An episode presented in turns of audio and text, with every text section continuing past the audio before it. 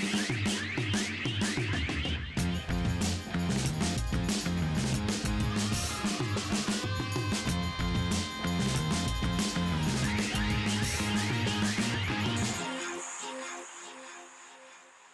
Bienvenidos a un capítulo de Sellout, el podcast de Negro Pasión. Negropasión.com, la tienda de merch más chida en Latinoamérica, donde podrán encontrar la mejor mercancía de sus bandas, solistas, deportistas, cocineros, podcasteros, creadores de contenido, etcétera, etcétera, etcétera. ¿Cómo diste el brinco de decir, ahora sí va en serio? O sea, ¿cuáles son los primeros pasos para toda esta gente que quiere algún día Ah, Pues, chingados No, sé si hay algunos, o sea, primeros pasos. A mí me ayudó este, una, una pequeña crisis existencial que tuve hace algunos años.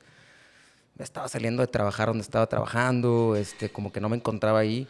Y en lo que no tenía nada que hacer, dije, oye, ¿por qué? Porque ya llevaba mucho tiempo componiendo canciones o tocando. O sea, ya eso, eso nunca lo dejé. O sea, desde chico, este, no sé en qué momento, bueno, sí sé qué momento empecé y cuándo tomé mis primeras clases, pero nunca, eh, aunque decía que yo me quería pues, dedicar a eso, la vida me fue como llevando por el caminito normal, si lo puedo decir así, de pues gradúate y ponte a trabajar y lo demás, pues es un hobby. Este, pero bueno, estaba pasando por esta crisis y no tenía mucho que hacer, la verdad, en lo que pues andaba entre Entre jales. entre jales, güey, sí, sí, sí. un día renuncias y es Un fuck día, it. ajá, tal cual, este, y dije, ahora qué chingados hago, Lo que el güey? 90% de México hemos querido hacer algún Ajá, día. güey.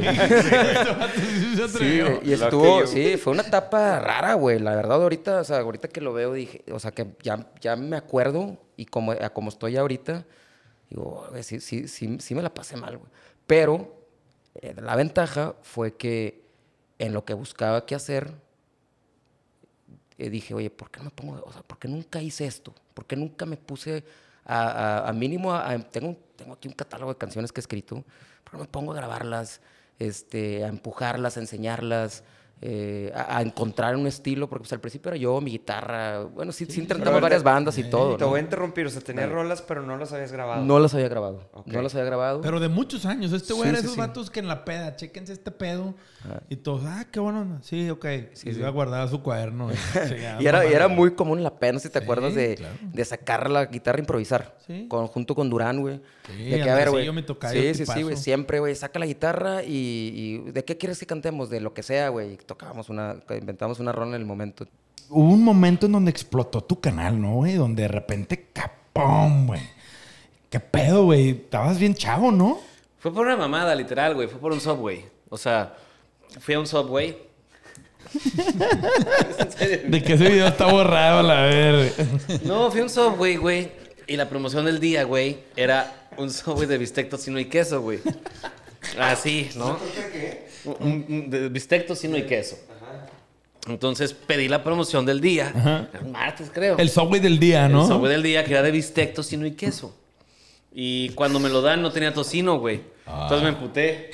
Entonces le dije, fui con la señorita y le dije, oye, es que mi subway no tiene tocino y aquí dice que bistec, tocino y queso. Me dice, no, es que mm, el, el tocino es un ingrediente extra, lo puedes por 20 pesos más o no sé qué. Le digo, no, aquí dice bistec, tocino y queso. Y mi subway no tiene tocino. Algo está mal. Sí.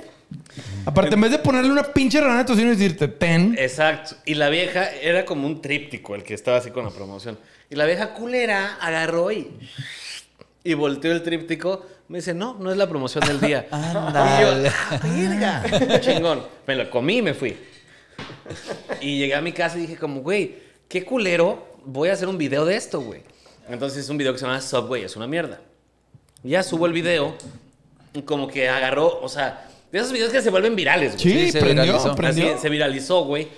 Porque antes de que, en ese momento, güey, mis vistas eran de que subía un video y no sé, una semana y ya llegaba a las 7000, 8000 vistas, güey. Pero de pronto a las 24 horas checo video tenía más de 100 mil, güey. Yo dije, a la verga, güey. A la gente sí le mamó ese pedo, güey. De que hay otros 99.999 güeyes que se los Que chingaron. se lo chingaron, güey. Entonces, este, se me hizo muy cagado y me empezaron a mandar mails, güey, de Subway. Ok. O sea, me empezaron a mandar mails y Ah, mails y mails. la marca Subway. dijo, eh, puto. La marca, primero México. Y luego me mandaron de, de- Estados de Unidos. Estados Unidos. Holy shit. Y yo dije como, ah, perro. O sea, e- e- este trip llegó muy, muy cabrón. Muy lejos. Lo chistoso es que el bonanza es que, que todo el mundo me dice que yo no estuve. Y yo, que ah, yo estuve ahí todos los minutos. de. Yo edité Los coros, y los coros. Es más, tú, coros estás- y- tú eres más coro que, que otros de nosotros, porque de repente uno no, no estábamos y la voz de Marcelo es más prevalente. Yo estaba en el golf, no Sí, sé dónde estaba. sí, güey. No, pero sí me da mucha risa porque el bonanza yo lo quiero un chorro. Digo, yo quiero todo. Ando, ando bien amoroso últimamente. Sí. Es que yo... La te- época navideña, güey. la- de cuando yo estaba con el grupo, y tengo, de todo lo que hice, tengo un chorro de cosas que sirven padres, pero cuando yo estaba con el grupo ahorita, yo sí he cambiado un chorro. O sea, de... Evolucionado. Sí, por ejemplo, ahorita me siento muy a gusto platicando de todo eso, pero antes me daba mucho, mucho, mucha onda. O sea, como que, no sé, como que he, he Pero, ¿onda aprendido... ¿Buena o mala? No, no, no, siempre buena, pero como que pues yo, pues yo, o sea, yo no... Yo no. O sea, yo, era es- otro- yo era parte. Sí, me explico. Y ahorita como que vas para atrás. Por ejemplo, ese disco, que es en el 2004, hubo una etapa donde, ah, ok, sí. Pero ahorita como que lo, digo, tengo un chorro en escucharlo, pero le tengo un chorro de cariño, porque para mí fue una etapa bien marcada. Pero en ese entonces, no sé, cuando A- estás a para en ti con desprecio. O No, bonanza. No, el- el, el sol- de el- solista. el de solista. El de solista Porque cuando estás en una etapa, y esto creo que lo he escuchado que lo platica mucho Arthur, como que, como que batallas mucho en apreciar lo que está pasando en ese momento. Y luego ya cuando ves en retrospectiva, encuentras cosas bien padres de, de lo, cómo creciste o cómo todo eso. Y una cosa bien bonita que me pasó, muy bonita que me pasó en Panda, es que me tocó, o sea, para mí lo que yo tenía que hacer era súper específico. Y bien padre porque sabía que si lo hacía súper específico cada vez, o sea, no era, no, era, no era así, era poquito, pero tenía que hacerlo muy bien. Y entonces ahí fue donde me empecé como, o, o sea, empiezas como un, como un worker bee. Pues como pero en luego, el warehouse y acabaste Sí, cerrando la tienda. Pero luego te hacen familia, entonces le empiezas a agarrar todavía más cariño. Entonces, en lo que te estás clavando también ya empiezas como a, meterle tu, tu corazón y, y tu- todo. Pues Entonces sí, te claro, empiezas, güey. empieza a hacer una, una energía bien bonita entre Que todos. se ven los ensayos, de- digo, se ven en el MTV Unplugged, güey. No sé si pueda preguntar o no, pero o sea, ustedes cuando, cuando ya deciden de formalizar, se casaron, sí se casaron formalmente y todo. Sí, nos casamos en la iglesia y todo. Todo, Por la iglesia. y todo. Iglesia, todo. Este, o sea, Aquí. Tú, tú- aquí era. O sea, usted- tú ya sabías de que me estoy, me estoy casando con un músico, punto. Sí. O sea, es un güey que, o sea, vamos a, salir vamos a salir adelante por la música. Sí, sí, sí. Ok. Ya. Sí. Madres, es que yo, yo, yo, me di, yo me di cuenta, o sea, con, con mi chava, que le costó esa decisión años después, porque yo lo tomaba muy por hecho. Digo, nunca me casé, pero pues, es- digo, casi lo mismo. Sí, es lo mismo. Este, pero sí le costó como el, güey, o sea, llegó un punto donde platicó con su mamá de que acabo de conocer un güey que, que está bien cabrón. pero, guapísimo, güey. Súper buena onda. No, güey, pero... Súper introvertido, pero no cute. tiene que- X, güey, quiero tener ribanes, ribanes malísimos, pero... Pero no, o sea, le... Como le- ni iba a le- comentar en YouTube de que puro pedo. No, pero le costó, dijo de que pues es que, o sea, estoy tomando una, o sea, un rie- o sea, es un, es un riesgo para mí de que esto me hace feliz. O sea, Sí. si, si, si existe el amor, tal vez esto es. Pero pues es un cabrón que toca en una banda, güey. O sea, qué pedo, güey. Y Yo creo que hubiera estado años después que- me lo contó de que, y, y dije, madre, me hizo quererla más, güey, ¿sabes? Como por haber, eh, no sé, Dicho, estaba va. muy easy breezy en ese momento, todo estaba saliendo muy bien, güey, uno ganaba como futbolista, güey, no hay pedo, todo está chido, pero sí, o sea, que una mujer tome esa decisión de quedarse con un vato que sabe que en algún punto va a valer madre, como en algún punto, como en algún punto me pasó en la vida, ¿sabes? Es, o sea, se, se aprecia, güey. Pero yo no veo a Mónica que y se hubiera casado con un contador godín que está Pues tal vez, claro. pues es que tal vez sí, o sea, Es que, de- de- es que, güey, digo, yo, lo, yo lo veo diferente. No, Ser pero bueno, es una sea, profesión. por eso, el- el- el- o sea, es lo que Yo creo pregunto. que tal vez lo que yo creo que me ayudó a mí, posiblemente de lo que están diciendo así, es porque yo lo vi crecer. O sea, yo lo viví desde su inicio, su carrera. Y la verdad, pues aquí se va a creer mucho. Pero siempre tuve fe en él Claro. y en su potencial. O sea, yo sabía que iba a llegar a hacer algo, porque sabía cómo, o sea, que no le quitaran el dedo al renglón y ni madres, o sea, lo voy a hacer porque lo voy a hacer. Entonces, como que, de cierta manera, pues nunca dudé de él. Yo siempre tengo esta, esta balanza del, del, del hacer música por entretenimiento o o, por ser, o sea, ¿qué es un Por arte. artista o por arte? O sea, es, es, yo considero ciertos, dentro del mismo medio, hay unos que son, entre, o sea, entretienen, se dedican a entretener y hacer discos para entretener, y otros que son artistas, güey. Yo sé, yo veo Mira, una línea, es que está.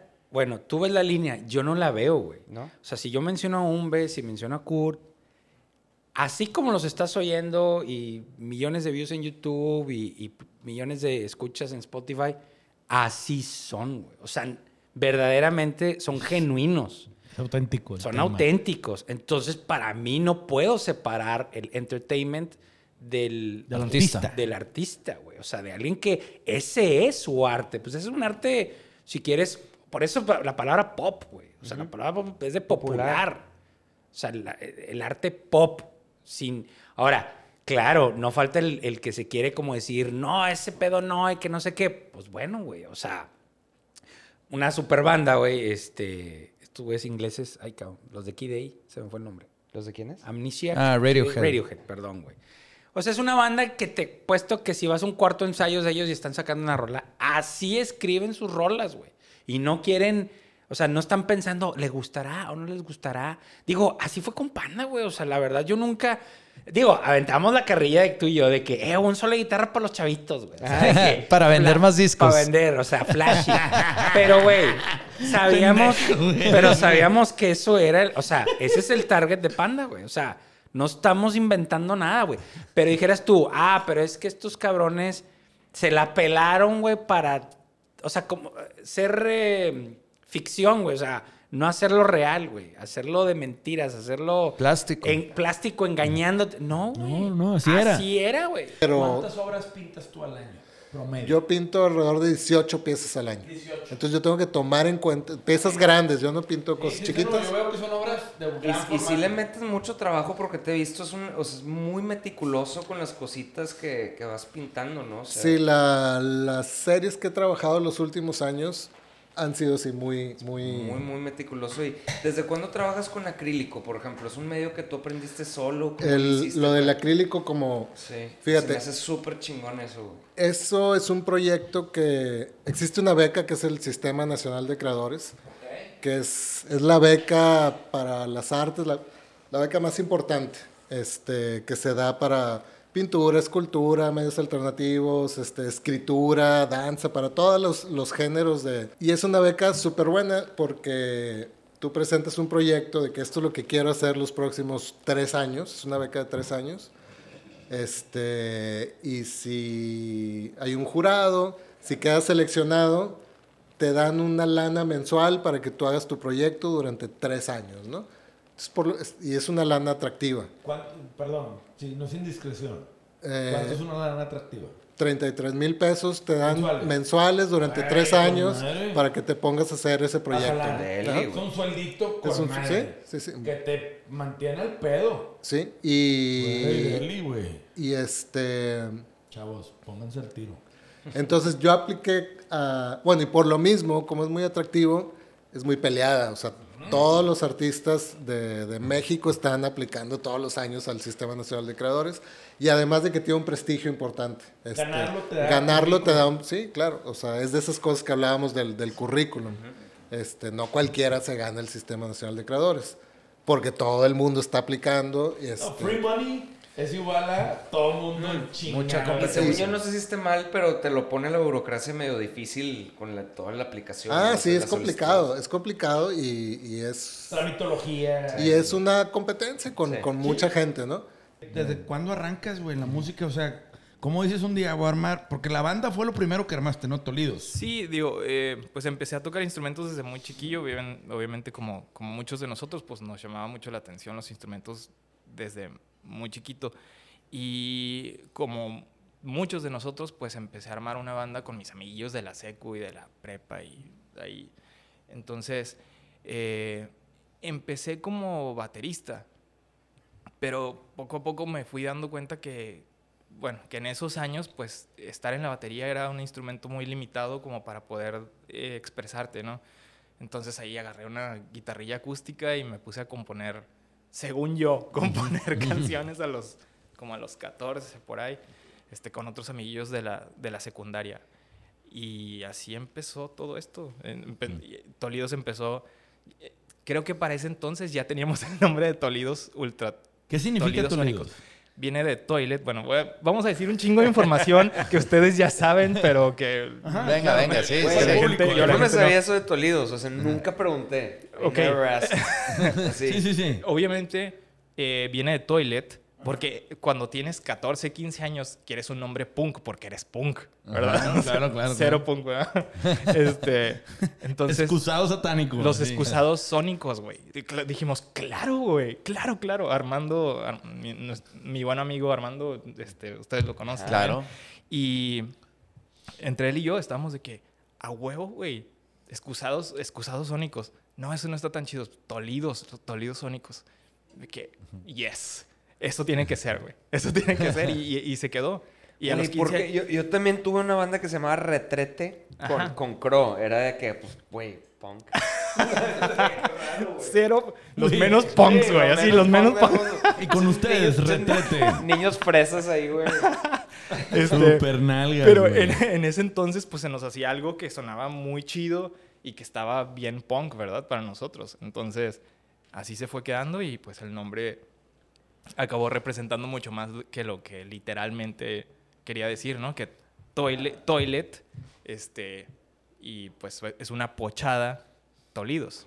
Yo me acuerdo alguna vez escuchar a algún manager decir, el artista es muy mal agradecido, no tiene, tiene muy poca memoria. A mí me, a- sí, a mí me pasó cuando yo quise buscar un manager, porque es bien difícil lo que Sí. dices tú, es lo de vibrar. Sí. Yo quería encontrar uno que creyera en mí, güey. Claro. Entonces, este, me entrevisté como con 3, 4 y todos me decían lo mismo, de que, que se vayan a la chingada los artistas, son bien mal agradecidos. Y, y me empezaron a platicar las historias y empecé a ver ese lado que dije, sí es cierto, güey. Sí Es que hay de los güey". dos. Porque también el artista está en la pendeja y piensa que todo, o sea, como tiene un activo valioso que genera lana y que sí. está, mínimo ya cuando estás generando lana piensas que todo Y fluye. hay unos que cuando no generan Y- lana, ¿verdad? que también... Y no aprecian, o sea, no aprecian Sí. el trabajo, pero siento que también es parte o problema de los managers que no muestran, que no saben comunicar o mostrar todo el trabajo que hacen, o sea, como que... Es que ahí te va, mira, vamos, vamos a las dos partes. Imagínate tú, volvíamos al, al tema, el tiempo que tú le dedicas a algo, eso, eso nunca se va a recuperar. La lana, güey, que le metiste o algo, luego la vuelves a hacer, pero el tiempo que tú le metes a un proyecto, está cañón. Entonces, uno, va, ¿por qué yo te voy a dar mi tiempo cuando hemos visto a mucha gente que al final no van por todo? Y, y aparte ir por todo, pero con las razones correctas. O sea, ¿por qué? A ver, ¿qué quieres hacer? O sea, a mí cuando me mandan a alguien un compromiso de alguien de que, oye, te va a ir fulanito a la oficina y platica con él porque mi hijito se quiere dedicar a la música, güey. Pues mándamelo y con gusto platicamos y te explico la realidad de las cosas. Uno, eres bien talentoso, güey. Eres bien talentoso para qué, güey? Para tocar. Conozco bastantes guitarristas súper talentosos y probablemente más talentosos de lo que tú vas a hacer. ¿Cuántas horas al día le metes al instrumento? No, pues tal. Oye, ¿compones? No, pues no compongo. ¿Cantas? No, pues no canto. Entonces, compadre. ¿Qué- qué es O sea, ¿Qué quieres métele 10 mil horas, güey, a tu instrumento, a componer, tráeme mil canciones, métete a clases de canto todos los días o cada tres días, no sé cómo funciona. Pero, pues si realmente lo quieres tal, ahora, quieres ser famoso. Ah, bueno, pues conozco gente que trabajan en agencias que te ponen a hacer campañitas y le metes lana a eso y te hacen famoso. Y luego, bueno, ya tienes, lo- tienes las tablas para hacer. ¿Qué le quieres decir al mundo, güey? ¿Por qué la gente va a conectar con tu música, güey? O sea, una cosa es realmente que sea algo, hay mucha música pues muy pop y tal, y hay muchas cosas, hay reggaetón muy bueno, hay tu reggaetón tal, como en todos, que es nada más para divertirte y pues, está bruto, güey, está vale, buena la madreada. entretenimiento. Claro, Pero luego están las canciones que son himnos, güey, y que son las que te llegan y que conectan. Cualquier manager que te diga, yo te voy a hacer el siguiente, bla, bla, bla, pues no, güey, porque ¿cómo le haces para que una persona conecte con, o sea, yo te puedo hacer famoso, sí, güey, con lana todo se puede, pero ¿cómo lo vas a hacer para que la gente pague por ir a verte, güey? Si no lo traes, pues no lo No traes. güey. Ahora, y la disquera entonces te dice, no, va para atrás, de reversa. No va, tu salida. Y renegocias contrato. O le dices, No, no, no. O sea, este rompió el, con- el- el- Porque yo todavía le debía un disco a la, a la disquera. Y entonces Arturo lo que me ofreció fue. eh, romper el contrato como estaba y firmar uno nuevo con, con unas cláusulas menos leoninas, porque sí estaba yo firmado muy, muy gandalla de la, de la vieja escuela, de, que, que sí se, se apañaban muy Entonces sí cañón. renegociaste. O sea, rompieron contrato Sí. y volviste a hacer uno nuevo. Por tres discos más, entonces que fueron eh, eh, el de Noche en la Ciudad, Bumpy, groovy, donde venía Volverte a ver, Sí, claro. hoy daría media vida. 89, 99. Eh, no, ese fue recopilatorio. Recopilatorio, Porque ese disco a mí me voló la cabeza, Porque la primera rola, la de Tú Necesitas. ¿Cuál es el que sale como un busto? Era inédita. Un Era busto. inédita. Que sale como un busto No, tuyo, ¿verdad? sí. Como Sí, un ese- busto tipo Beethoven. Sí, está Pero chingón. la rola de Tú Necesitas fue. Pues, güey, un rolón. Sí. Otro madrazo. Otro Sí. madrazote, Hay muchos, güey. Porque creo que fue. Fue tu segundo disco. O sea, lo sacaste entre dos discos, ¿no? ¿O no? El- Sí, o sea, se cuenta, sale Sexo por Lágrimas y Arturo, el, nuevo presidente de la disquera, dice, lo que es necesario ahora es que la gente sepa que Alex Intec no es un artista nuevo o que es de Sexo sino que ya lleva tiempo, que ya tiene cuatro discos con su, con su banda La Gente Normal, que ya hay un bagaje, un catálogo, y vamos a hacer mejor un recopilatorio con lo mejor, y ahí metemos una, una rola inédita. ¿Qué estás haciendo? A ver, enséñame.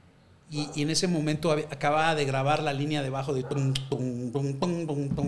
Le dije, pues es- estoy haciendo una rola así como medio disco, pero todavía no, no, tiene, no tiene letra ni nada. Me dijo, esa, ese pinche bajo y esa batería, es- ese ritmo está espectacular. Vete por ahí, vete por ahí. Bueno, y entonces se me ocurrió, platico la historia de cómo conocí a mi, a mi, a la que es ahora mi esposa, que cuando éramos, cuando todavía ni éramos novios, estaba en una discoteca, llegué en, en el Bulldog. El Bulldog. El claro. Bull, clásico. Saludos al Bull. Y de repente la vi, pero yo ya iba de salida. Entonces eh, me regresé y dije, puta, qué guapa niña. Y, este, y, y ahí se me ocurrió empezar a escribir, es que no puede ser que nadie te vio, que estabas ahí en la soledad. Por eso la canción dice, al parecer me quedaré. Y casi siempre dicen, te daré la gente, porque, es- Sí. porque en- en- desgraciadamente en el Google, en, Internet dice, te daré, pero es me quedaré. O sea, yo ya me iba, que al parecer me quedaré un poco más, a lo mejor y soy yo lo que tú necesitas, ¿no?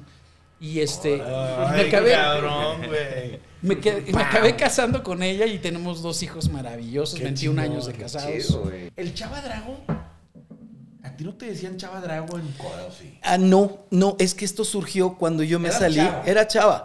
Lo que pasa es que cuando yo me salí de la banda, que empecé a dar clases de, de inglés, eh, yo, como ven, pues cuando, cuando pues, estoy abajo del escenario, pues soy como más tranquilo, ¿no?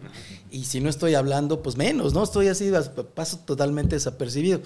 Entonces, eh, los maestros que eran mis compañeros en aquella época, cuando salió el primer show de reto, antes Coda, este, me van a ver, me van a ver al, al- al- al- lugar este donde fuimos y pues yo salí a hacer mi show, ¿no? Claro. Y entonces un güey me dijo, puta, ¿quién eres? Sí. No te conozco. Maestro dice. de día, rockero de noche. Dice, sí, dice, es que se subió un dragón al escenario. dice. Ah. Y a partir de ahí ya no me decían ni chavo, ya me decían drago ahí en, en todas las... las, las- O me sea, llegabas acá aparte pecho Sí, para yo arriba, acá en la escuela caminando. ya pasé de, sí, pasé de ser el, el teacher este, Coda a ser el teacher Drago. Entonces ya dije, ah, pues está chido y ya, me lo, ya lo adopté, ¿no? Sobre todo porque o como que me lo gané. Entonces estuvo bien chida esa onda y a partir de ahí ya salí ya con, esa, con, ese, Porque, con ese nombre. porque ha sido bien difícil para ti, me puedo imaginar, quitarte el estigma de Coda que lo has tenido que abrazar, ¿no? Ah, no, no, y, y lo abrazo con mucho lo- gusto. dijiste, ya, Mira, la verdad es que Coda fue mi bebé al principio, era, era mi vida, era mi proyecto y fue mi, mi, mi todo durante los, mis primeros, eh, ¿qué será? Siete, ocho años de, de carrera profesional, porque fue lo que duramos juntos, nueve años. Eh, La primera, la primera etapa, El ¿no? capítulo uno. Entonces, y aparte de eso fueron otros tres, cuatro de estarle pedaleando para poder llegar, ¿no? Entonces, en ese momento era, de hecho, yo andaba, eh, yo vivo, siempre he vivido en, en el norte de la ciudad, allá por satélite, y ensayábamos en Coyoacán, cabrón. Y me iba yo en metro, Chíngate. porque pues en esa época no había lana. Te digo, tenía yo 17 años, 18. Entonces me aventaba pues hora y media, casi dos horas de, para llegar allá y hora y media de regreso, más las tres, cuatro horas que nos aventábamos de ensayo. Entonces pues era mi día, mi vida total, y eso era diario, de, de lunes a domingo, ¿no? De- o sea, no descansábamos ni un día.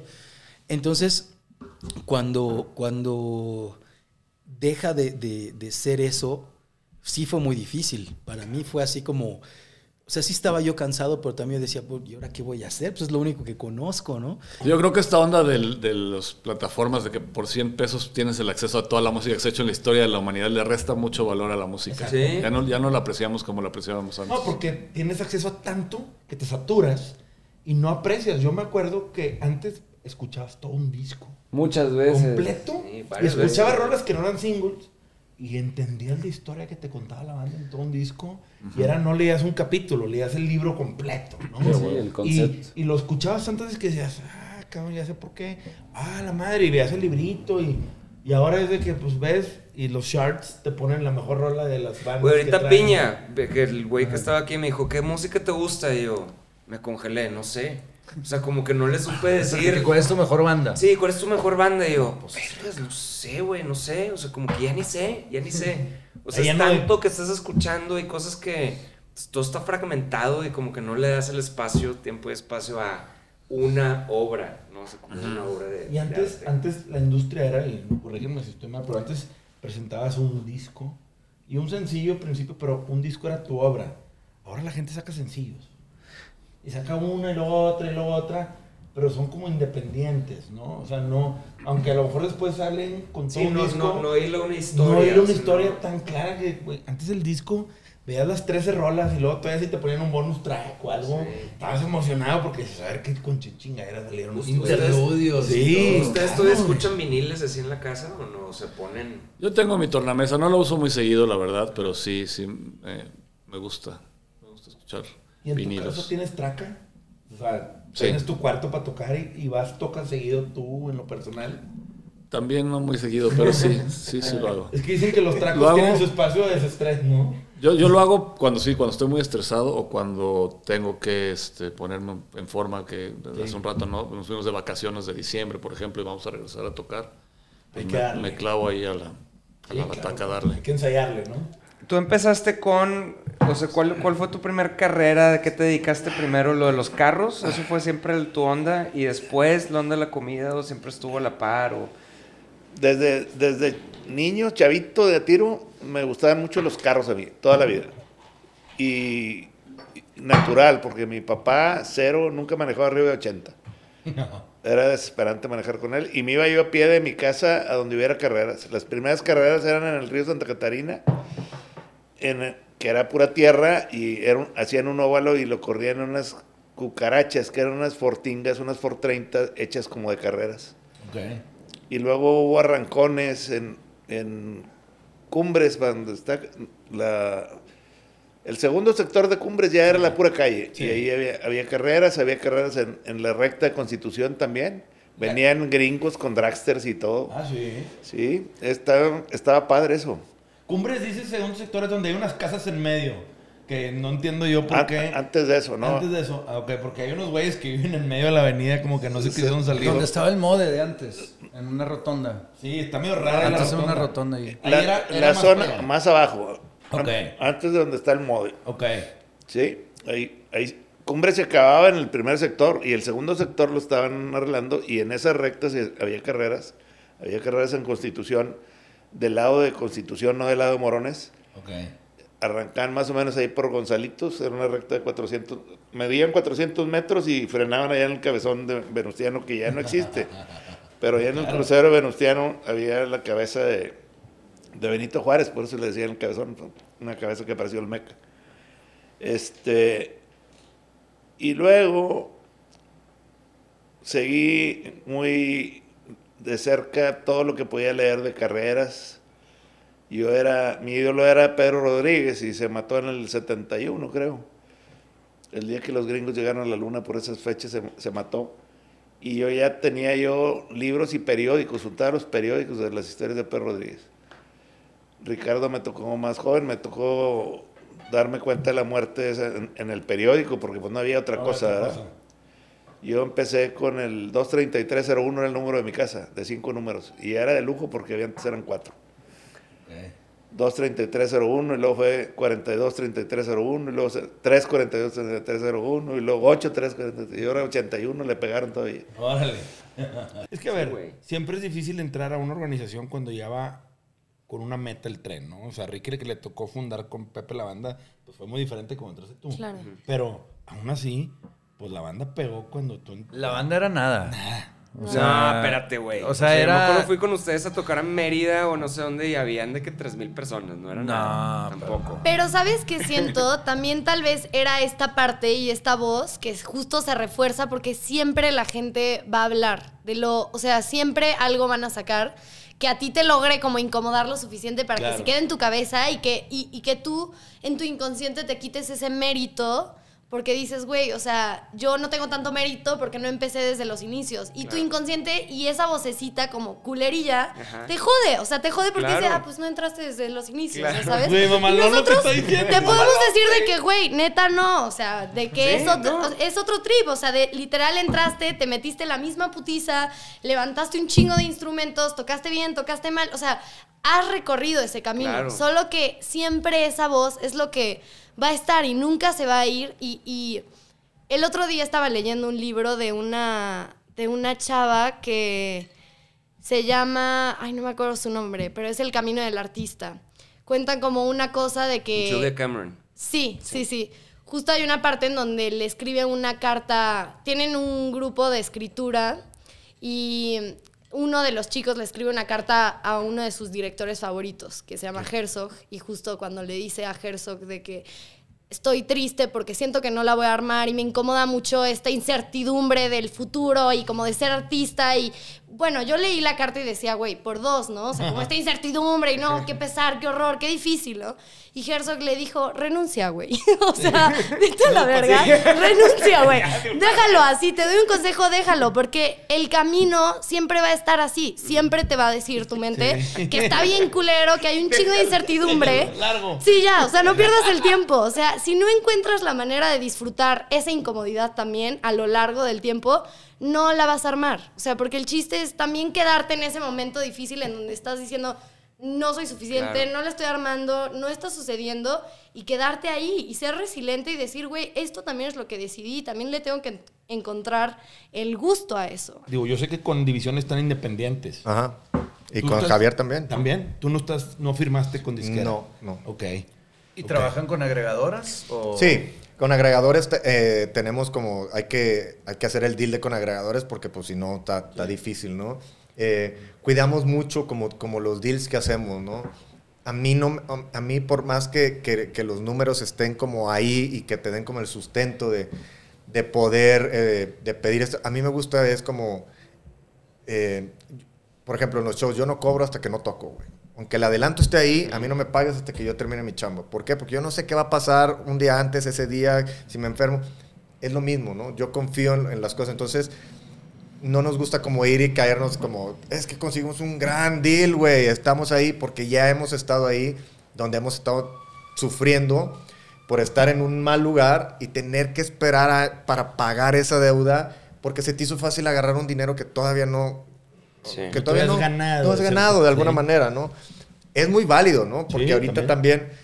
al hacerlo independiente, pues necesitas dinero para, para hacer las cosas. Entonces ese adelanto te sirve para Producir. para o- producir y todo, pero realmente eh, creo que estamos al menos en una posición donde, donde nos sustenta el que, el que, el que las cosas funcionan, ¿no? O sea, se venden shows, se venden, se escuchan canciones, se venden, etcétera, ¿no? Entonces, eso nos da como una, una cierta tranquilidad de, de poder decir, no queremos estar en, en una disquera ahorita, eh, nos podemos dar el lujo de, de- de- de- de decir o privarnos de ciertas cosas, ¿no? Eh, hasta cierto punto, ¿no? Y esto lo digo ahorita, ¿no? Si Sí, mañana, mañana llega alguien y dice, güey, está chingón, pero, pero al menos, como el esquema de ahorita, nosotros hemos estado en, el, en, los, en todos los esquemas que ha habido, desde, desde el más ventajoso para el artista hasta el 360 de ahorita, que pues es, pues es Que una mentada de madre. Sí, vender las, las nalgas al diablo. ¿verdad? Pues O sea, sí, necesitas ser un artista demasiado grande Sí, para que funcione. para que funcione,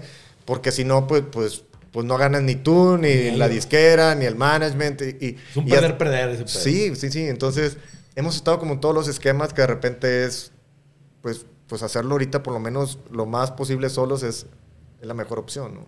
La merch juega un rol bien importante en Shotgun y en Say Ocean contigo en particular, güey, tú tienes mucha presencia con la merch, güey.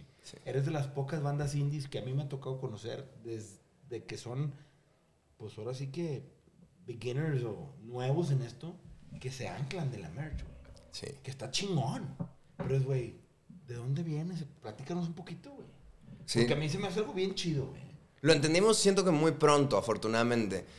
También tuvimos como unas influencias muy directas de casos de éxito de merch. O sea, con los Shotgun, por ejemplo, la primera vez que hicimos merch para los... Siempre ha, ha habido como merch de los Shotgun desde hace muchos años.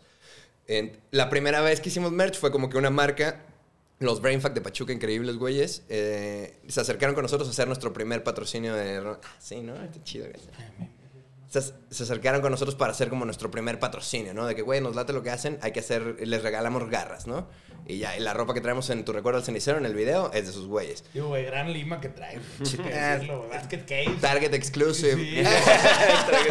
Green Day, Basket Case, gran disco. Increíble disco. Güey, yo abrí el cassette y me aprendía las canciones. El cassette, cabrón. El cassette, güey. Sí, Era el primer cassette que yo compré en mi vida. Claro. Y lo- sí, es que y- esto es 1994, Sí, ¿no? Y yo abría el librote del cassette y me ponía a leer las letras y a aprenderme. Sí. Y todavía me sé, güey.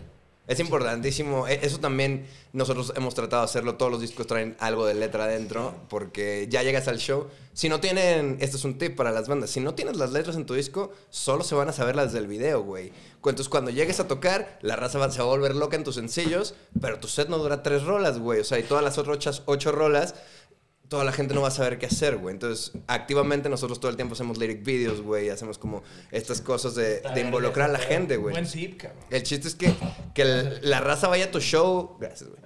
Y que no tenga que pensar nada, güey. O sea, tiene que pasársela de huevos, güey. Por ejemplo, ya, ya que el tri se conforma y se ha convertido no nada más en un grupo, en una organización ya muy bien este, estructurada, ha habido varias alineaciones de la banda, ¿no? A través del tiempo.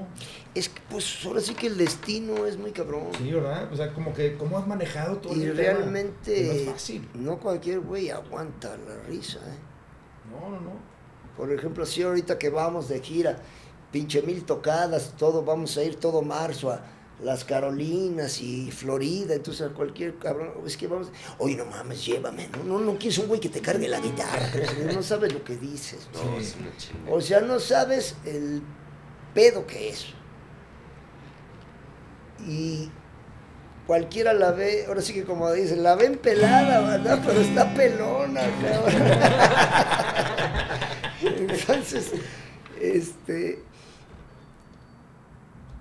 Yo creo que cuando uno nace, Dios ya trazó el camino que uno va a recorrer. ¿no? Y, y el destino es, es el destino de cada cabrón. o No, sea, no crees en el libre albedrío.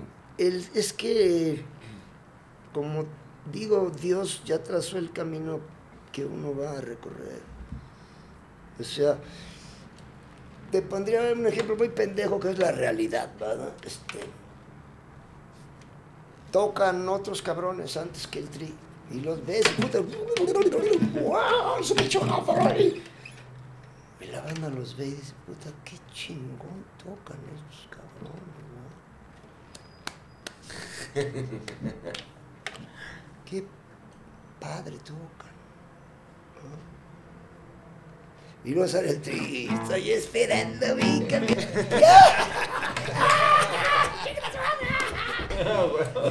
Es otro pedo, ¿me entiendes? Y estos güeyes tocan poca madre, pero no producen ni madre de, de, de- de humor, alegría, de, desahogo, de valemadrismo. va. Los que, ¿tú qué Estos crees? tocan para la chingada, pero a la hora que tocan, estos güeyes se sienten felices. Pues eso es lo que vale, ¿no? Pero, ¿por, por qué crees que el Tri le fue, le fue tan bien como le fue a diferencia de las otras bandas que iban con ustedes? Aparte de tener un- una buena manager y de trabajar como, este, trabajar en 50 friega, años. sí, o sea, Porque es real, o sea... porque es real. Es auténtico. Nunca pretendió ser algo que no era. Y eres un güey que en la carne, tú eres un don chingón y andaban en el Outback. Pero en el Outback, pues, no, Es que no, es que no tiene nada que ver, güey. Yo no sabía que iba a acabar yo enfrente de una parrilla, cabrón. ¿no? O enfrente de una, de una pieza de arriba y cortándola, cabrón. Porque es O sea, Outback. siento de, de cierta manera, o sea, yo estaba en Panda, pero también yo sentía que, pues, no era tampoco lo que, donde iba a terminar, güey. O sea, es que era algo pasajero, de cierta manera. Tú también estás viendo qué pedo que hacer con tu vida, Y lo, güey. y lo decías, güey. Lo decías que era como que, güey, esto sí, pero no es mío. Pero, o sea, ahí estoy y me gusta un chingo y lo disfruto, pero al final yo sé que aquí no.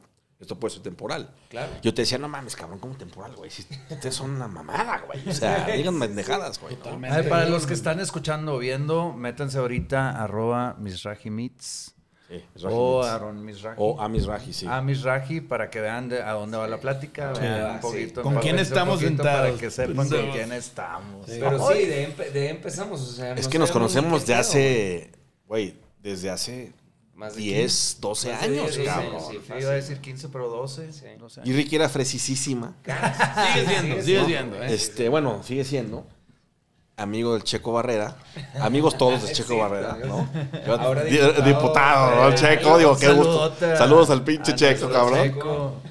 Y ustedes tuvieron un show y llegaron al restaurante que yo tenía en Guadalajara, güey, que recién acababa de medio abrir, que no había aire acondicionado. Ajá. Sí, sí, sí. Y este güey estaba sudando. Sí. Ya no me acuerdo si Pepe se quedó. Sí. Porque mucha gente no sabe, güey, o no, tiene ni puta idea que ahorita ven al güey este mamador este, haciendo la carne y la chingada, ¿no? Que es este personaje de Aaron Misraji, güey, ¿no? Este. Y que si la, la distribución de carnes y la chingada. Pero atrás de ese cabrón había un PR, güey. Y éramos Checo y yo los PRs más perros de Guadalajara hace 10 años. Era, o sea, Claro. era o Checo o Aarón, güey. Bye, Coca o Pepsi. Sí. ¿No? Sí, sí, eran. sí, yo los veía así, ¿eh? Claro. Tú te ibas con el fresa checo. Sí. Y yo me iba Con el buen pedo. Side, El buen pedo. El underdog. El underdog. No, no es cierto, Dark pinche Side, Checo, güey. Exactamente, o sea, y, y de hecho hay una, pinche- una foto donde está Checo con la de las chivas. Obviamente chivas, güey. Yo con la de la América, güey, obviamente, ¿no? Este, pero bueno, pasando el tema del PR, que fue conocí a estos cabrones. Después pasaron una serie de mil cosas que me llevaron a tener, a acabar en la parrilla, güey. Que no se tenía que ver con el, no juegues con los cuchillos porque te vas a cortar, no juegues con el fuego que te vas a quemar. Y yo quiero, yo quiero obviamente siempre estar en donde te vas a quemar y donde te vas a cortar, cabrón. Oye, pero por ejemplo, sigues en la televisora también. O sea, tú tienes varias facetas. radio. Y radio. Radio, Y sí, radio. sí, o sea, ¿tienes sí, tu, ¿todavía tienes tu show de radio también? Sí, tengo un show de radio que ahora se transmite en Colombia. Este, ese es, un, ese es un, ca- un- un ejemplo perfecto también de que no hay proyecto grande, de que, que sea demasiado grande y no hay proyecto chico que sea demasiado chico, ¿verdad?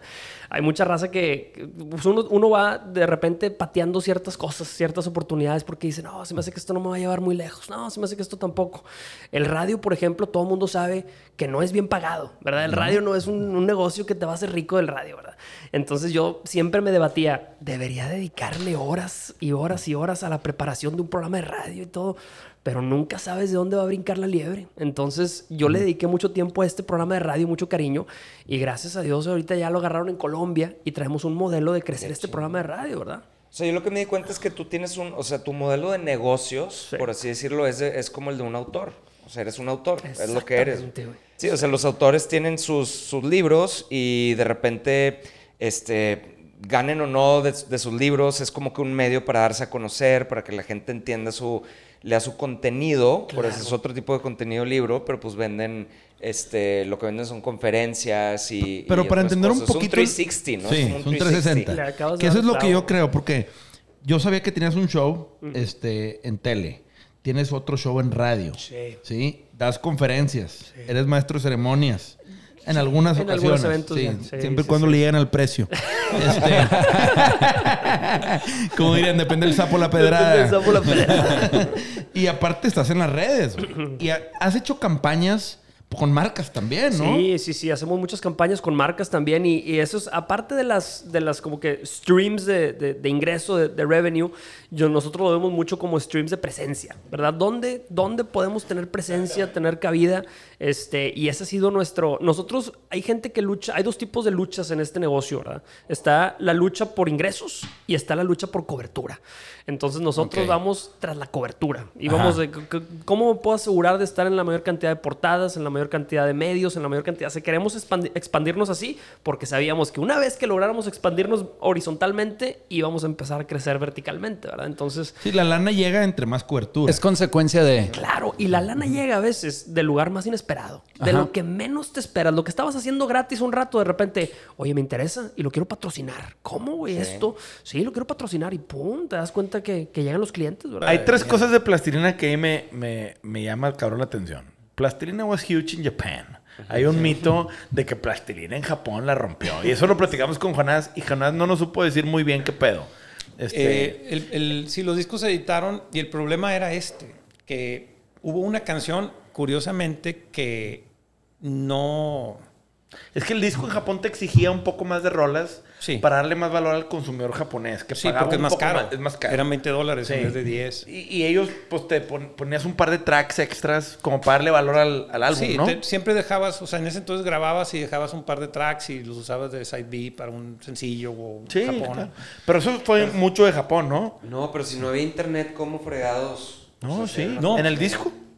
Digo, vendían el disco físico y el vinil y se, se vendía. Y una canción en especial que a mí me gusta, pero que, no, o sea, yo, que chido que allá la hayan apreciado, llegó a tercer lugar en la radio en Japón, fue Graceland, que es una instrumental con piano, en el, del segundo disco. Entonces nos querían llevar allá en lo que era Emi Nippon, o sea, Japón, pero los Emi México, Ranfles, cabrones, no querían, porque ellos decían, si lo llevamos a Japón, tenemos que costear todo el viaje Claro. y vamos a dividir la piña a la mitad. O sea, ellos van a ganar allá en Emi Japón y nosotros acá, no nos conviene. Claro. Mejor estén en los ejidos de aquí, raspándole y ganamos más. Entonces era Los una- frenaron un poco. Sí, siempre nos frenaban. O sea, de que, pues en Israel y en pinche Sudáfrica. Una vez íbamos a ir a China y no fuimos porque el consulado mexicano no cerró las visas. O sea, pendejadas así que dices, hubiera estado divertido. Eh, entonces, esa fue la razón realmente por la que, como dices, después de estar en una disquera y que negociamos fierro, porque los güeyes se rieron, no se me olvida, Héctor Martínez, los cabrones de mí, se cagaron de risa cuando les dije, ok, tenemos nosotros el control creativo final. O sea, todo lo que es visual y auditivo, nosotros decidimos al final. Ningún video, ninguna arte, nada. Audio ustedes van a decidir, nosotros. Sí, está bueno. Y luego, si vendemos tanto es el 8% como artistas de regalías, pero si vendemos 50 mil copias más, va a, ser un, va a subir un punto porcentual por cada 50 Escalonado. mil. Y el güey se cagó de risa. Ah, está bueno, no hay bronca. Y cuando íbamos en 250, güey, de que, oye, vamos a renegociar. Y yo, tómala. Tómala, Tómala, güey. Y, Ándale, culero. dices 8% es, es como, es ridículo. O sea, ahorita lo veo ahorita, es, es ridículo. quieres O sea, morir, güey. nosotros No. firmamos a lo mismo. Nosotros yo sé, estábamos yo igual. sé, güey. Y ahorita ya que ves las cifras de lo que genera, ya que es- todo es transparente, dices, Claro. Puta verga, ya entiendo por qué Richard Branson se compró una isla. Sí, porque los güeyes pues, ganaban una papa. Oye, pero ahí, ahí una pregunta. ¿Cómo estructuras a nivel negocio esta nueva banda? Eso Después es de tu buena. experiencia con los guardianes del amor y todo lo que nos cuentas. Eso es muy buena. Esa es muy buena. Güey, ahí, te va. Antes de que, es que empieces, o sea, para que la raza entienda, acabo de conocer un musicazo, güey, que me ayudó con unas cosas. Y le digo, oye, ¿por qué, ¿por qué dejaste tal banda? Yo, pues me imagino que ganabas arriba de los 10 varos, güey. Y me dice, no, fíjate, nunca llegué a, a ganar arriba de 10, de 10 varos. Entonces, hablando con él, me dice, pues es que claro, güey, que afecta ver a un grupo ganar tanto dinero, güey. Porque pues no están güeyes, ¿verdad? Obviamente Sí, entienden. sí. Nadie está peleado con la lana. Nadie está- no, pero ven el dinero que gana el- los socios de la banda. de la. Cuando ellos les pagan, este, no mal, pero No, no, pues no. como un trabajador, este, como un Sueldo músico de- de trabajador. empleado. Pero son y dicen, no, pero pues me están Sí. pidiendo que vaya a hacer promo y que me ponga para la foto y Ah, que no, sé qué, por Ah, eso, no, ah, pues, espérate, no, güey. Ahí no, sí, tranquilo. no. Nosotros somos seis. Sí. Somos Eso es lo que mucha banda traemos no- tres, cuatro músicos más. Sí, sí, sí. Pero Pero no los llevamos 10. a la prom. O sea, no te voy a hacer que vayas a la prom. Y si los Claro. lle- llevamos, les pagamos. Paga. Y aparte ellos no invierten, güey. Exacto, O sea, hay, sí. hay No llevan el riesgo, hay- ellos hay no cosas corren riesgos. Que, mucha banda no entiende. Por ejemplo, que tú tienes que invertir, güey, en hacer, en hacer promoción, en pagar las visas, en pagar todas las promociones de, la, de los músicos invitados. Nadie te lo paga y tú se los tienes que pagar. No, y hacer güey. un show de promo, a esos güeyes les pagan. Nomás estar O sea, pensando en, en lo que Sí, tienes güey. todo el día. Eh, de verdad, llega un momento que ya ahorita, por lo que te decía, como ya estamos al 100, O sea, yo todo el día estoy pensando que ay, un, un post, un esto, ahora un- una foto, déjame editar, no sé qué, ahora hacer un video. Oye, ¿cuándo Sí, ¿cómo lo, cómo lo llevas Entonces, a lo siguiente Esa es una inversión, de, la inversión Claro. de tiempo. Y los músicos a veces, como el que me estás platicando tú, pues ellos llegan, a veces no hacen ni un check y llegan, tocan y tocan con madre. Y Hacen su músicos de primer nivel y se les paga como eso. Ahora, aquí el, en un, llegó un momento donde cuando yo los junto, que yo les digo, ¿saben qué? A mí no me interesa eh, ser yo como el, el líder o el, el dueño. El caimán. O el La ca- casetera de Neto. o el caimán, güey. O sea, porque, o sea, ustedes son todos unos cracks, cabrón. O sea, no, no, no, no, no puedes tú trabajar para mí. O sea, yo, siento que somos todos eh, eh, fuertes este, y, y tenemos todos, valemos igual. Y todos vamos a subirnos a la van en las mismas horas. Y todos nos vamos a subir al escenario en las mismas horas. Y vamos a, los o sea, hacer lo mismo. Entonces, vamos a ganar lo mismo. El, el- tenemos una sociedad donde somos iguales todos. Ok. En regalías igual, en todo. El nombre también. Pues es lo más sano. El nombre está dividido Totalmente, entre seis. Hay de todo tipo de como de opiniones, este, pero sí es lo más sano.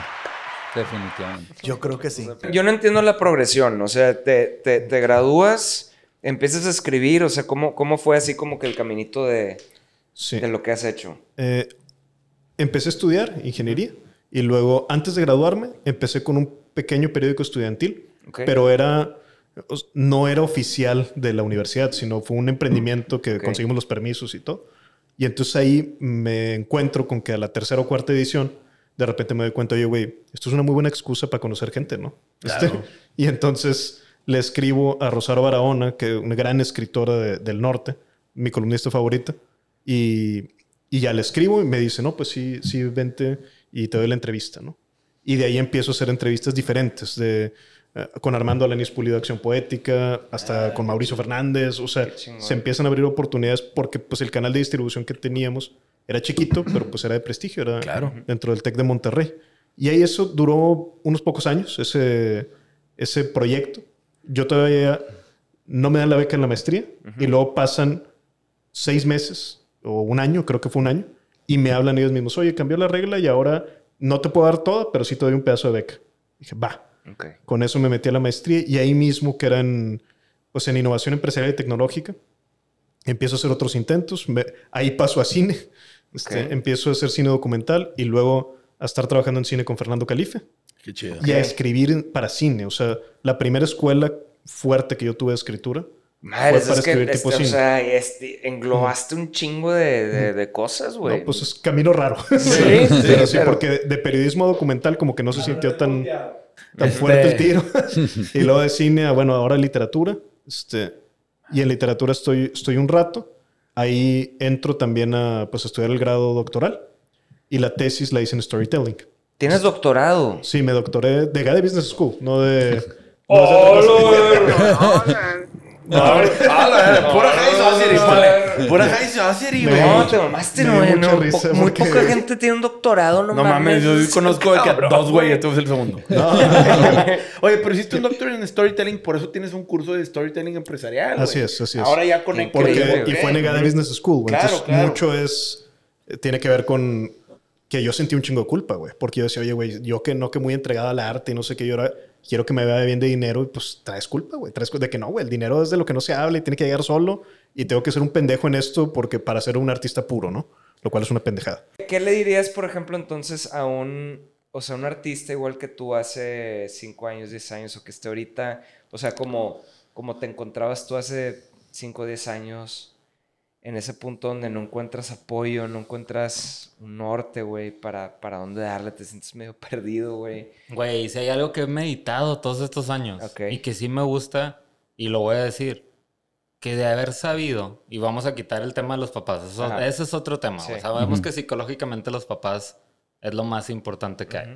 Pero vamos a sacarlos de esta ecuación, güey. De haber sabido que toda la gente que te criticaba y te decía, no lo vas a hacer o consigue un trabajo real, ya quitando a los padres, de haber sabido que su pinche opinión no vale madre, güey. ¿Sabes? O sea, que no tiene el peso que tú crees que tiene un compañero de la prepa diciendo que eres un pendejo por tocar o lo que sea.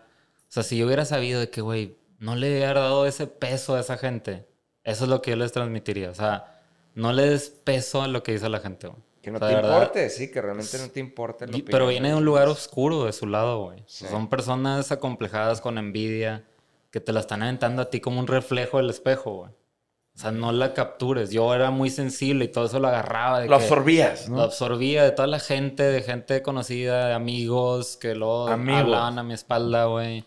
Y ahorita se portan bien lambiscones y es como... No sé, entré en un mood muy raro. Hace rato hablábamos de eso. Yo sé que ustedes ya lo vivieron hace mucho, pero siento que yo apenas como que empiezo a caminar en ese sendero muy ligeramente, porque Claro. jamás, jamás he tenido el peso de panda, ¿no? Pero a mi escala del arte y que las obras empiezan a valer algo y la gente ya lo ve como, oye, una pieza de este güey tiene este valor, pues empiezas a caminar en ese mundillo en la que alguna persona, una peda te dice, regálame un dibujo y la chingada, y tú me dijiste que me vas a dar uno, y luego, madres, pero si esta persona hace años decía que... Yo era un pendejo. Sí, güey, o sea... Fuck you. Me empieza a crear un conflicto en mi interior de no, no entiendo qué es lo que sucede, güey, no sé qué pasa. Pero regresando a la pregunta inicial, sí le diría a la gente, no, no le des peso, güey. O sea, de verdad... Es bien importante, No güey. le des peso, o sea, no, no tiene importancia lo que va a decir un amigo tuyo, un conocido, un colega, o lo que quieras. O sea, no tiene importancia. Empiezas desde los 15 en School of Rock ahí con Flip y Desde, Andrea. desde los siete. ¿Siete? Sí. Madre. Muy morrita. Es muy morrita, güey. Siete O sea, a los siete tocaba la guitarra en O sea, School of Rock, nada más Tus guitarra. papás no son managers, ¿verdad? No. que canta. Oye, pero yo veo que tus papás van a todos los shows y Sí, eh, claro, andan. so- sí me apoyan muchísimo. Entonces, de los siete años, ¿y qué fue lo primero que empezaste a...? Guitarra. Guitarra. Ahorita Pero- les, les platicaba que quería batería. Yeah. Ajá. Como Pero- todos. Todos sí. queremos batería al principio, ¿no? Pero fue guitarra y, bueno, siempre hice canciones, obviamente no con el nivel de ahorita, pero desde muy chiquita yo me inventaba mis canciones en mi casa. De hecho, la primera que yo me acuerdo decía, soy un payaso, hombre loco, que juega fútbol, y era porque me ponía, yo soy súper rayada, y de chiquita era de que me sabía todos los nombres de los jugadores, todos los fines iba al estadio, o sea, así. Entonces me ponía la camisa de rayados de mi papá, me ponía sus tenis y una peluca de payaso. Y entonces, literal, o sea, es una canción súper literal. Este, siempre me gustó como que hacer mis, mis cancioncitas y luego a los siete me compran mi primera guitarra, me meto a clases y siempre canté, o sea, fui entonada, pero sin clases. Y como a los 10, 9, 10 me metí a clases de canto y luego como a los 11, Flip me enseñó, Flip también me enseñó a, a componer porque había un curso que se llamaba Songwriting y hacíamos que me decía, ¿cuál es tu animal favorito? Y yo, un gorila, y tu comida, unos tacos. Entonces, haz una canción de eso. Y así me, me empezó a enseñar. Y por eso, naturalmente, cuando compuse mi primer EP a los 15, lo que se me ocurrió fue ir con Flip. ¿Ahora qué hago con esto? Entonces, él me ha producido todo desde, desde el día uno. Y no le gusta. ¿verdad? Y no es bueno. El pinche Flip es padrino de muchas bandas. Ahora, hay muchas preguntas que tengo respecto a tu música. Ok. Digo, primero hiciste una rola con Neto Rocks en internet. pues, Estuvo, Sí, sí, sí. Que la compusieron a distancia en pandemia. ¿Cómo estuvo ese tema? ¿A quién se le ocurrió? ¿Tú le hablaste? ¿Cómo estuvo? Yo le hablé, yo siento que eso se pudo haber hecho mucho más viral. No lo aprovechamos. O sea, porque creo que ahí todavía no estaba tan de moda TikTok y creo que nunca nadie había hecho eso antes de hacer una canción No. en línea. O sea, o sea, yo, yo le hablé y puse un story. Hey, Neto, ojalá hacer una rola juntos por aquí, me- porque era plena pandemia. Y me dice, sí. Entonces yo ponía un pedacito de la rola y lo etiquetaba y luego él lo subía y subía como que lo, Lo que, que sería. Ajá. Y así fuimos haciendo la rola. Esa es la de cómo sería. Ajá. Y luego grabamos un live en la pandemia para hacer como... pues, Yo quería hacer un concierto gratis para todos, que se quedara ahí para siempre, y para- por eso fue para YouTube. Y ahí como que él me dice, para ti, ¿de qué se trata la rola? Y no me acuerdo qué dije, pero él, él, él dijo algo que se me quedó grabado y ahora siempre lo digo en los, en los shows. Me dijo, yo creo que es de un fuckboy y una fuckgirl que se gustan, pero no pueden estar juntos por, por lo que son. Entonces al final del día uno o el otro siempre se va y es como ese... Yo también digo que es como parece casi, casi algo que te dolió más que un ex. Por ejemplo, cuando dijiste en YouTube, oye, qué lana, déjame me dedico. Ahora sí le meto formalidad a esto porque, pues, Yo me acuerdo de mi primer eh, contratito que tuve y fue para una cerveza. Y yo estaba pues, más chiquita, ¿verdad? Y me estaban pagando nada. En ese momento yo estaba de, wow, millonaria. Y era solo por, o sostener la cerveza o, o alguito, ¿no? O sea, ajá, y yo ni cuenta se van a dar, ¿no? Y yo jijiji, y ganando dinero por atrás, pero en verdad era nada, o sea, me estaba pagando nada. Y también eso estaba empezando. Yo no sé qué tanto las marcas se aprovechaban en ese sentido o qué tanto tampoco sabía, no, sí sabía, ¿no? Claro que sabían, digo, Claro que aprovechaban que, no sabían, sabías sí. vender tu contenido, a lo mejor no tenías la Sí se estructura. aprovecharon de mí. Sí. Digo, así le ha pasado a todos en la Me voy dando ¿eh? cuenta que se esperando que no, uno más a la lista. Una pregunta, si puedo hacer paréntesis, y si no es indiscreción. ¿Qué fue la primera cosa chida, cara, que te compraste con tu dinero? Me Un, de- un depa en Miami. compré. Sí, Me compré. Es que sabes que. Un depa en México. Un depa en O México. sea, Ah, pero no, ¿sabes, bueno, ¿sabes es, qué? es un chingo de dinero eso. No, no, no, no, pero ¿sabes qué? Porque no, no, no así de. uf, Tío, yo iba a decir un suéter de Casimir, ¿sabes? No, no, porque no me gusta gastar así. Y, y como que he sido de ahorrar, ¿sabes? O sea, no hubo algo que. Con lo que dije, ay, ya tengo, me voy a ir por mi bolsa de, de no sé cuánto. O sea, no. Como que sí he sido ahorrar y todo. Y se me ha enfocado mucho también. Mi familia me enseñó mucho como de. Primero tener como una base, ¿no? O sea, tener algo que Propio. sea rentable y, y que es como lo principal para estar más tranquilo, eh, Claro. pues Y- viviendo tranquilo, ¿no? Y algo que no pierda Entonces, valor. Sí, entonces Perdón. lo siento, lo siento por romper de tu corazón, amigo. Que Pero- unos lentes bien caros, Ah. güey. Este. todo mal. La cagué, la cagué, regresemos, regresemos. No, es que, o sea, yo Ay, estaba... Gucci, Gucci, No, obvio, pero yo Gucci. estaba hablando de que de algo así, no sé, de que la primera vez que me entró una lana, no estoy hablando de Tú te dinero. compraste un depa. pedal, de que Me el pedal de distorsión no, me compré más una cabrón. cama, güey, una cama, me compré una cama chida.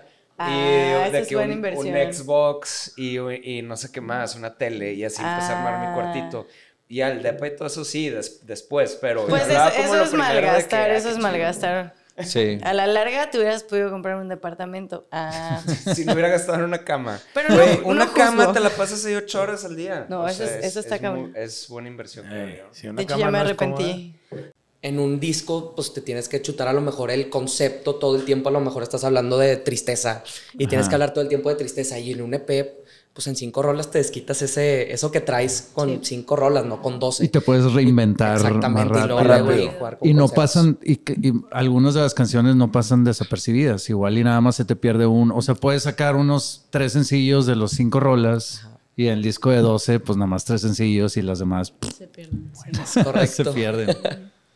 Este, no, y- es que sí, yo creo que también el EP te permite, lo que dices Ricky, también interesante igual, Eric, el tema de te reinventas de que hay temas que expiran bien rápido hoy en día.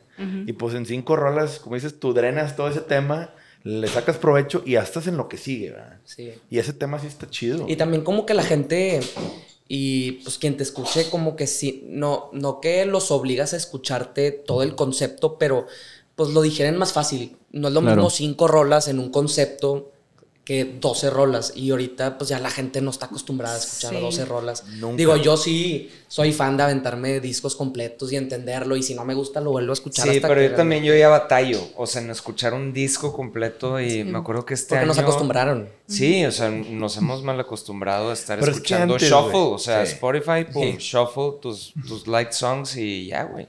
No, y, y- y también, o sea, yo me acuerdo antes, pues ibas y comprabas el disco, güey. Lo ponías en el carro o lo traías en un Disman. Pues, güey, tampoco era tanta opción andar cambiando de rolas, lo dejabas correr. No, y la gente que escribía, o sea, leía las letras, o sea, lo pones y Ah, dices, sí, en los- en los libritos, en los sí, libritos claro. venía la letra Sí, y sí, te ponías a leerla mientras lo, Sí, mientras lo lo escuchabas. ¿no? Pero ahorita siento que ya está regresando un poco. O sea, se volvieron a, a ser populares los viniles. Y me incluyo en el, en el trend. Caí. En el trend. En el trend. y, y pues ya también he comprado este, viniles y me gusta escucharlos también. ¿Cuál es el último vinil que compraste? Eh, es que el último vinil que compré es el, el soundtrack de un em, documental. De, bueno, no es documental, es el de Bo Burnham. No sé si lo conocen. Es un, Ah, es un sí, comediante. el de Inside. El de Inside. Ah, está Me obsesioné con ese documental y pues vi que salió el vinil y fue que lo necesito. qué chido. Lo necesito, take no, my no hay de otra. Take Sí. my money. Take my Take money. my money. Y de hecho, otra cosa que, que habíamos notado cuando empezamos era como que habían mucha como lucha de egos entre bandas. No. Pero, pero cuando, cuando empezamos de que, de hecho todavía hay, obviamente, pero este, lo que me caía mal era de que estaban bien chido con una banda y luego se iban y empezaban a hablar mal, así como bien hipócritos, hipócritas, este, y era como, vergas, güey, o sea, no está chido porque son así. Somos colegas en la industria, To- buen pedo. Todos vamos por lo mismo, güey, o sea, no somos competencia, somos diferentes en cada cosa. Y el sol sale para todos. Exactamente. Y es como, güey, empezamos a, a como que a sembrar la ideología de que, güey, vamos a hacernos compas, güey, y apoyar, güey, a las bandas que, que están con nosotros empezando y también que nos gustan, o sea, no sé. Es una buena actitud y creo que eso es lo que construye. Sí, O sea- sí, nos dimos cuenta que obviamente los resultados son súper diferentes de que, no sé por qué, güey, porque tiene que ser así, no sé. Sí, tienes toda la razón. Digo, obviamente, yo me acuerdo, güey, digo, y en esta industria, todo el mundo es amigo hasta que se voltea y te da la espalda.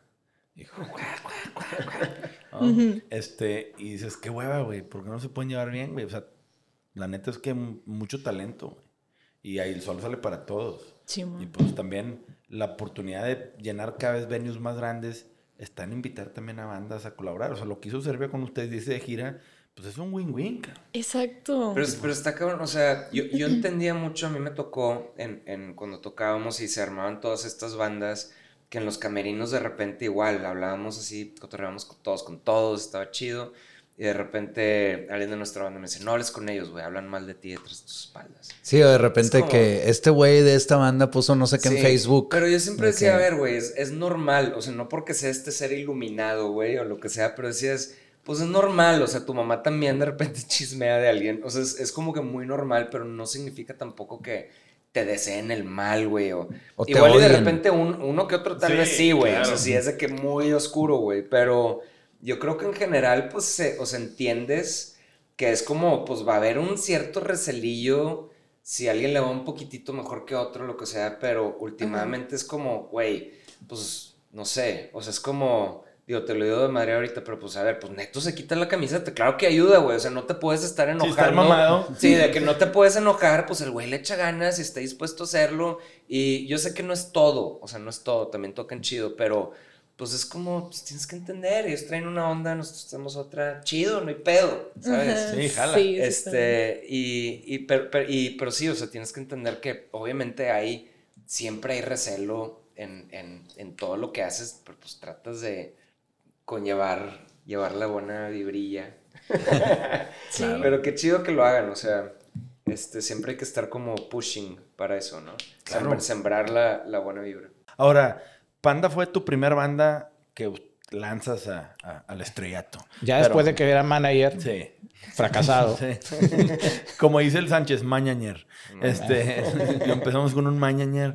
Este, pero, y luego sigue Inside, Nina Pilots y Claxons. Sigue Insight, Nina Pilots, Claxons y en el Inter había, estaban otros tantos que ni siquiera llegaron al lanzamiento, que está Mónica Ríos, estuvo este Cantizani también con Sí. nosotros, estuvo eh, Nacho y Raúl, que Nacho y Anta después está en Claxons, Ajá. este Bucho, Bucho. que, que no necesariamente todos los que te estoy diciendo estuvieron firmados, pero estuvieron o a punto de firmar o en planes de, de ser lanzados con, con, Con. No hicimos mucho eso porque si no podíamos con uno, Sí. pues era difícil que nos comprometiéramos con, con, con los demás. Y de hecho, los Claxons sufrieron un montón, Muchos años, ¿no? varios años detrás de la cola, sin albur de lo de la cola, sino detrás del, del- La del- fila. de la fila de Panda. Porque también cuando Panda sigue creciendo, con la revancha del Príncipe Charro nos aliamos con Warner Music. Porque ya no podíamos nosotros, ya, ya, habíamos, ya nos habíamos topado nosotros con lo que con podíamos Sergio llegar. Afonso. Con Sergio Afonso. Y fue el que nos ayudó, no Warner. Bueno, Sergio Afonso dentro de Warner fue el que nos ayudó a dar el siguiente nivel. Y eso... Pero fue un deal de licensing, ¿verdad? Tú seguías siendo la disquera. Claro, por supuesto. De hecho, todavía es fecha que me, me, me la reclama de que, oye, ¿por qué, no, me, por qué no, no, no hicimos un upstreaming que se llama en ese entonces? Que es, si vendes lo suficiente, pues pasa a ser propiedad. Ah, pues mi madre, güey, no.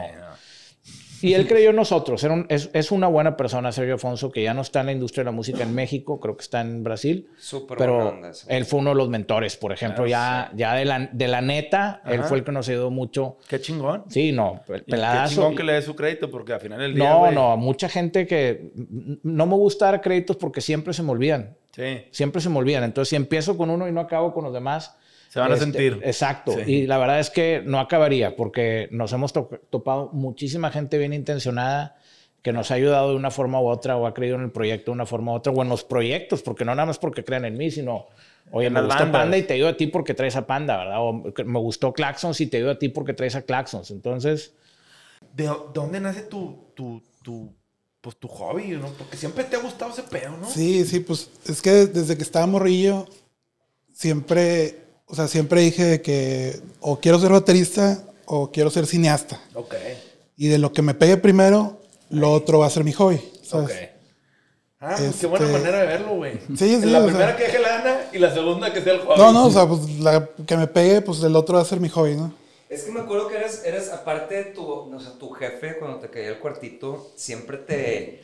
Es No, como no, que no. su orgullo y siempre era de que quiero una cámara nueva y el papá de que trae una cámara, Lógralo. no sé qué, y de que trae una batería y no sé, como que, como que le gustaba, le Los gustaba gadgets. que, no, le gustaba que, que Crow Siempre fuera- lo apoyó. Sí, siempre te apoyó mucho, ¿no? También. Bueno, mi papá quería ser cineasta cuando era, cuando era chiquillo. Y de hecho, este, pues desde chiquillos nos ponía, él tenía una cámara VHS. Ajá. Y ¿De las de este, sí, sí, o sea, un VHS así. y este, y nos poníamos a grabar cosas. De que, bienvenidos a la Ciudad de México.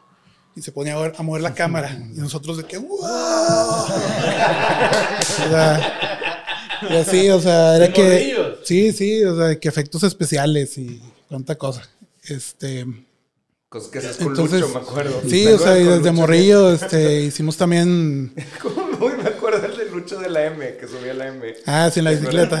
Sí. Era un edit así de que ahorita lo haces con el iPhone, pero era de que Lucho en una rila se ponía así un amigo de nosotros y de que subía la, la M. Puros efectos especiales bien pata, pero nos güey, mucha risa, A mí güey. me da mucha curiosidad que Gro siempre traía o una grabadora o una cámara en la mano. O sea, eres un güey que siempre traía un gadget. Y en- si te fijas en la revancha o en todos los discos de Panda que tienen material videográfico, de behind the scenes, de cuando salen ustedes ensayando, componiendo, la chinga, es gracias a que tú tenías la disciplina de cargar con una chingada Sí. cámara, porque antes Sí. no era el celular, no, era cargar la cámara, el casetito, la pila y la Sí, chingada estaba, estaba creando contenido antes de que crear contenido fuera fuera. a thing. Exactamente, güey. Y ese pedo, siento que nunca salió crédito, cabrón. Y es algo que hoy en día, güey, es lo, lo que hay, son esos videos, güey. O sea, los youtubers es, se hicieron famosos justo por eso, como por, por ver un poquito behind the scenes. Que era lo que vida. empezaste tú con, con lo de Panda y el de que el DVD, CD, DVD. ¿Te Sí. acuerdas? Ajá. Sí, sí, no, y te acuerdas que en las, en las, en las este, firmas de autógrafos nos, nos, nos decían líneas de la. De cosas de que salían Sí, en el DVD. el DVD. Sí, sí, sí. Que, ¿Y qué que dijiste pendejadas esto? que hacíamos nosotros en la gira. Ah, sí, sí. De que Coquito con Jaiba. El de las tijeritas. La El morra que por la rayita. me decían el poeta, el poeta, porque en algún video dije, no, el poeta. Ah, sí, el poeta. Y que yo, ¿qué, qué me estás diciendo? No entiendo. Se, se agüita Flor de Lingo, obviamente, güey, pues pasa lo que pasó y luego llega Lingo Squad, güey. Ajá. ¿Qué pedo con eso? O sea, ¿Qué es, qué es eso? eso, güey? Lingo Squad es un proyecto de Maigas. De Maigas, el vocalista, que se junta con Mons, un cuate de Guadalupe, y hacen esa banda. Haz de cuenta que ellos Pero más hacen... era un integrante de Flor de Lingo. Ajá. Ok. Que era Maigas, que es Maigas. Ellos hacen Lingo Squad y pues se lo avientan, ¿no? Es un proyecto de hip hop totalmente en el cual colaboró Aníbal, eh, bajista de La Flor.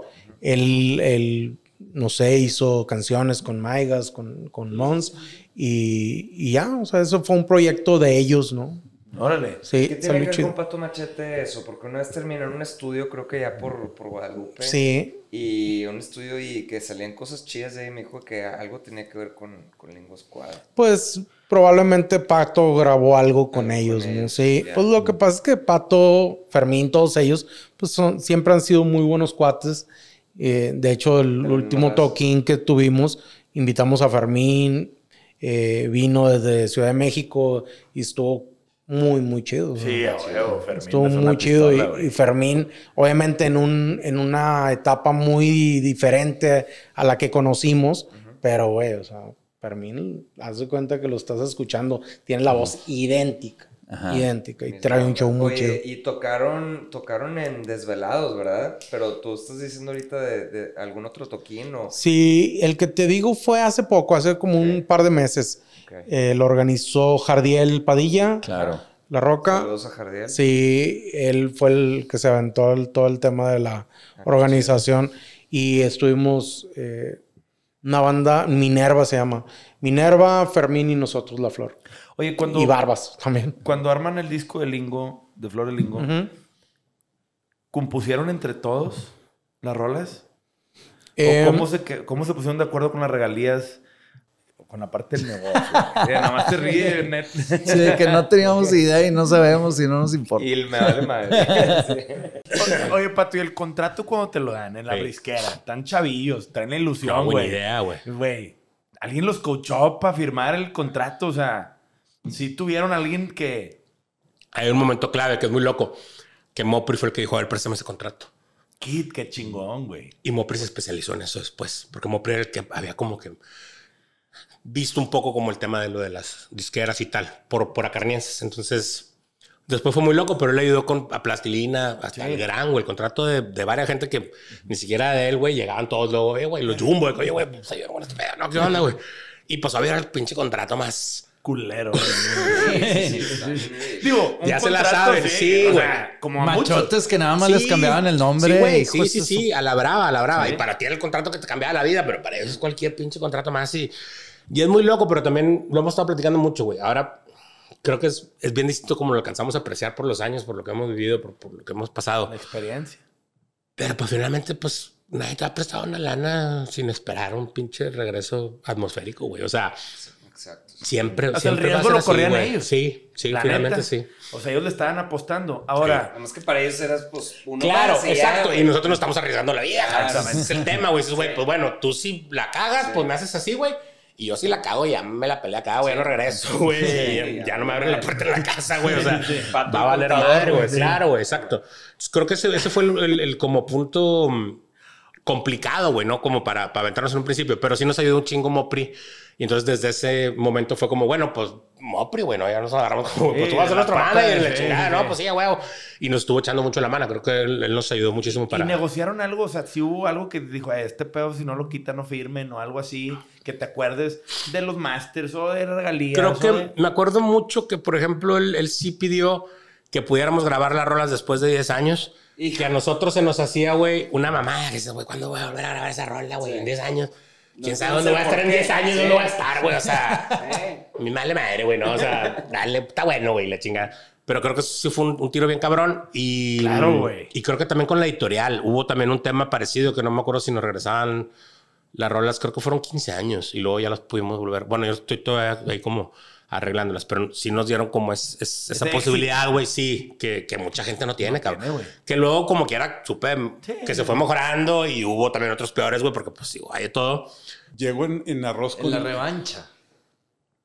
Porque el arroz ya había Es cierto, salido. es cierto, Sí, es cierto. Llegas en segundo. portadas, ¿verdad? Es el cierto. primero no. El, el primer. El primero no, pero sí. Ajá, Güey, sí, el primero, El no, el rediseño, primer, sí. el, el, el del osito así cibernético está culerísimo. Ese no lo hizo Mario. Lo no hice- me te iba a decir y te iba a decir, que, perdón Mario, pero está bien. Lo hice después de hacer el, el, el- el- el niño deformado. Sí, sí, o sea, siento, que, siento que fue así como una, una herramienta que salió la primera en una compu y dijeron de que, ah, podemos hacer un, efecto, un efecto 3D y pusieron un pandita. De Mercurio. Con- con- pero en esferas, de que, ah, mira, una esfera aquí, ah, mira, aparece un pandita, de que, ponle luz. Pero entonces la segunda edición del arroz, que fue el cambio de portada, ese sí lo hiciste tú. Sí. Creo que primero hiciste la revancha y luego hiciste Exacto. la reedición. No, y La revancha sí está chido, No, y tiene la sentido. Está chingón, güey. a lo que voy, y está bien para lo que acaban de decir con respecto a- al primer disco este de tipo Osito de Mercurio, porque si todos regresamos, o sea,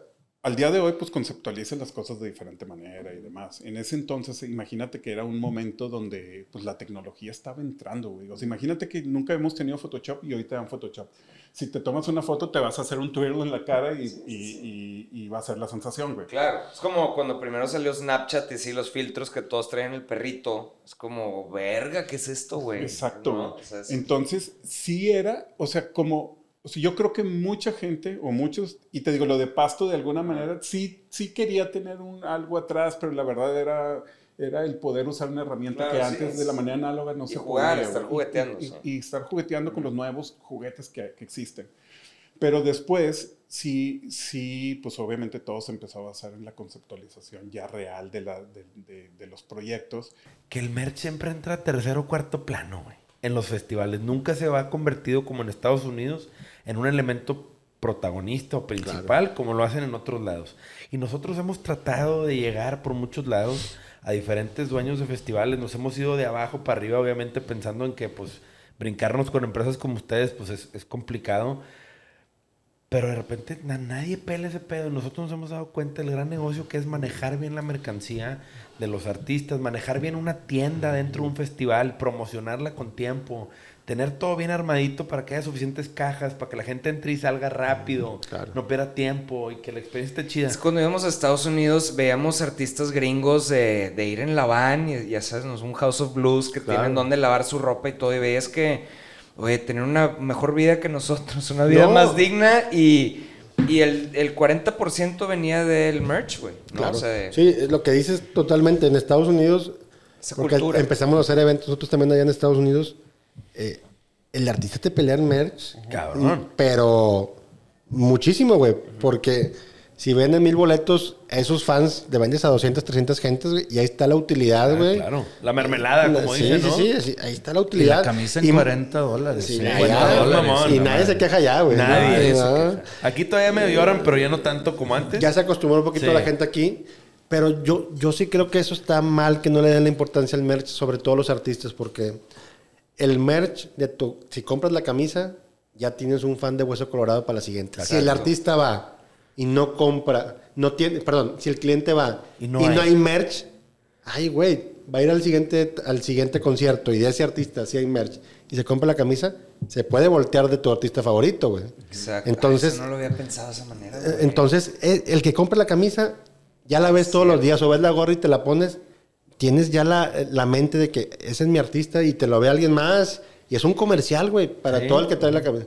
Nosotros, cada vez que veo una gorra del festival o algo, digo, ay, es un comercial de este, es un comercial, es un comercial. Es un embajador. Es un embajador que lo Sí, vea él, que le guste. Entonces, cuando no lleva merch un artista es el error más grande del mundo, güey. Porque si compra el merch, ya te ganaste un fan y te ganaste a la novia al lado y te ganaste al amigo.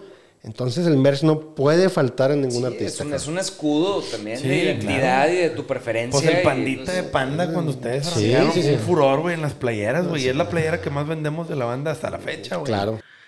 ¿Cómo, o sea, se fue morfeando tu tema a través del tiempo? ¿Cómo de repente dijiste esto también, esto también, esto también? Porque se ve bien reflejado como en el portafolio de cosas que tienes, ¿no? Y cuando empezaste, ¿encontraste un manager o alguien te coachó o, fue a madrazos? ¿Sabes? No fue consciente, eh, pero ya yendo hacia atrás, lo he revisado. Justamente en la adolescencia es- empecé a escribir crítica de cine muy rupestre.